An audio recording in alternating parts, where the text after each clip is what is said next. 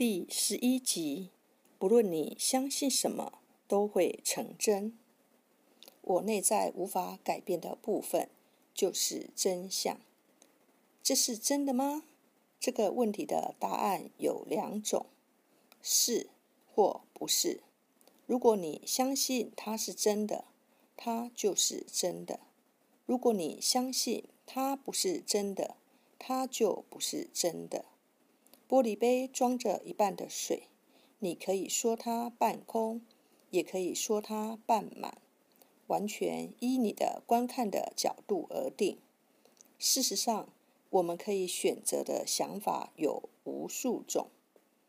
大多数人都会选择与自己的父母相同的想法，然而我们没有必要继续这样做。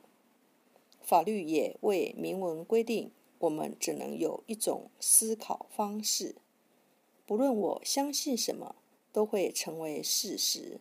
你也是。然而，我们的想法可能大相径庭，于是你和我就会拥有截然不同的人生及体验。检视自己的想法，不论我们相信什么，都会成真。遇上财务危机，一定是你在某个层面上相信自己不值得拥有财富，或是相信自己会有债务与重担。如果你相信好事不长久，那你也许就是相信命运老跟我作对，或是我常听到的“我就是没办法赢”。假如你好像无法拥有爱情，很可能是因为你相信没有人爱我，或我不为人所爱。也许你害怕自己会像母亲一样，婚后被丈夫控制，或者是你抱持着人们会伤害我的想法。如果你的健康状况欠佳，也许是因为你相信。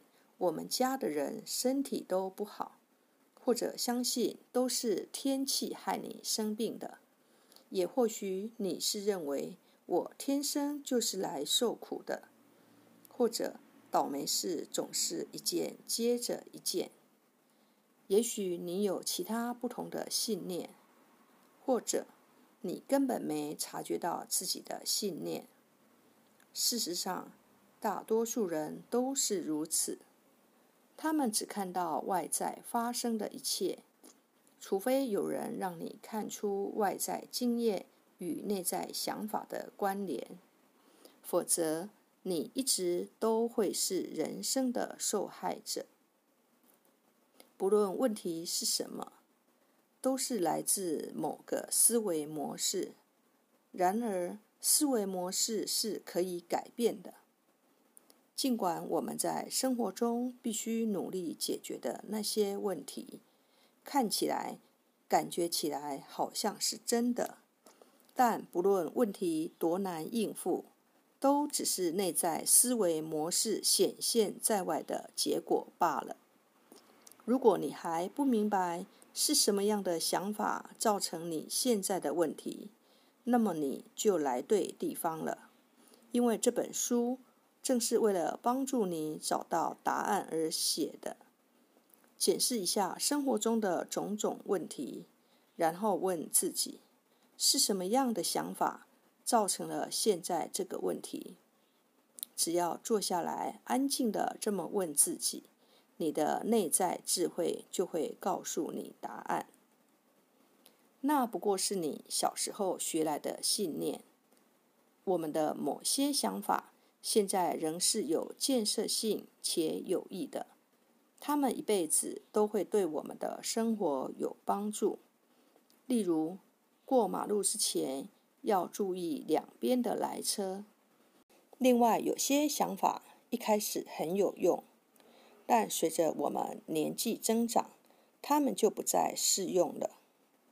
例如，不要相信陌生人这句话。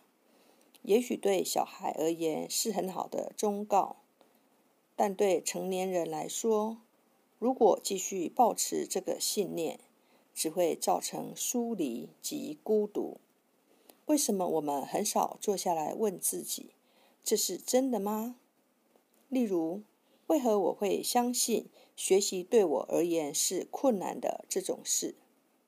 最好问问自己：现在我还是这样吗？这个信念源自何处？是不是因为小学一年级的老师曾经一再这样说，所以我现在依然深信不疑？舍弃这个信念，我会不会过得更好？男孩子不可以哭，女生不可以爬树，这些观念让男人掩藏自己的情感，让女人不敢展现自己的体能。倘若我们从小就被教导说这世界是个可怕的地方，那么我们听见的任何事，只要符合这个信念，我们就会认为它是真的。其他又如别相信陌生人，晚上不要出门，或别人会欺骗你，这些想法也一样。另一方面，如果我们从小就被教导说这个世界很安全，那么我们也会轻易的接受其他的信念，例如处处都有爱，别人都很友善，以及我总是拥有我需要的一切。假如你从小接受的教导就是认为都是我的错。那么，不管发生任何事，你都会觉得内疚。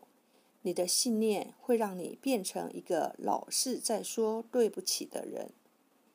如果你从小就学会相信我一点都不重要，那么不论你在何处，这个信念都会让你永远排在最后一个。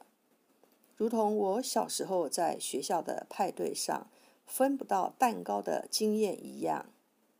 有时别人没注意到你，你就会觉得自己像个隐形人，可有可无。你童年的成长环境是否都在教你相信没有人爱我？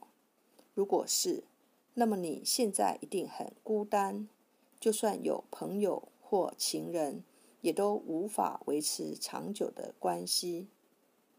你的家人是否教导你匮乏的信念？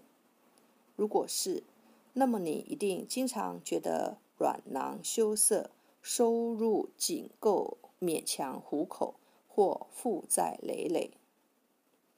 有个人来找过我咨商，他们一家人相信这个世界没什么好事，任何事情都只会越变越糟。他就是在这样的信念中被抚养长大的。他生活最大的乐趣就是打网球。后来他的膝盖受了伤，但看遍他找得到的所有医生，情况只是越来越差。最后，他根本没办法再打网球了。另一位男士则是传教士的儿子，他从小就被教导说，任何事都要以别人为优先。因此，他们一家人总是排在最后。现在，他能帮客户谈成最好的交易，但他自己却入不敷出，口袋里经常没什么钱，因为他的信念依然让他将自己排在最后一位。